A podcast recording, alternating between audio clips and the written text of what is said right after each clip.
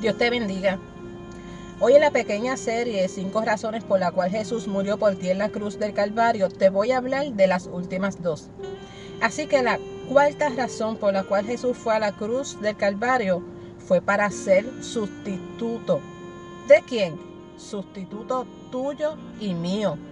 Porque a nosotros nos tocaba ir a esa cruz porque los pecadores éramos nosotros, no Jesús. En Romanos 3, 23 y 24, en traducción lenguaje actual dice, todos hemos pecado y por eso estamos lejos de Dios. Por medio de Jesús nos han librado del castigo que merecían nuestros pecados. En Romanos 5, 6, traducción lenguaje actual nos dice, cuando nosotros los pecadores no podíamos salvarnos, Cristo murió por nosotros. Así que fue a aquella cruz por todos nosotros, ya que es alguien santo, sin pecado. Era el único que podía hacer este sacrificio.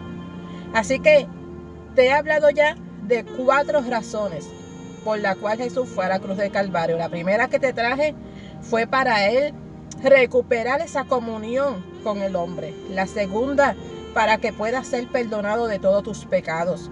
La tercera, para que puedas ser salvo. Y la cuarta, de la cual te acabo de hablar, fue a la cruz para ser sustituto tuyo y mío. Y todas estas razones las podemos poner en solamente una, que es la quinta que te voy a traer. Y es porque Él te ama. Lo hizo por amor. En Juan 3:16, en traducción lenguaje actual, nos dice, Dios amó tanto la gente de este mundo que me entregó a mí, que soy su único hijo, para que todo el que crea en mí no muera, sino que tenga vida eterna. Querido amigo que me escucha, nadie en este mundo va a dar su vida por ti. Sin embargo, Jesús lo hizo por amor a ti.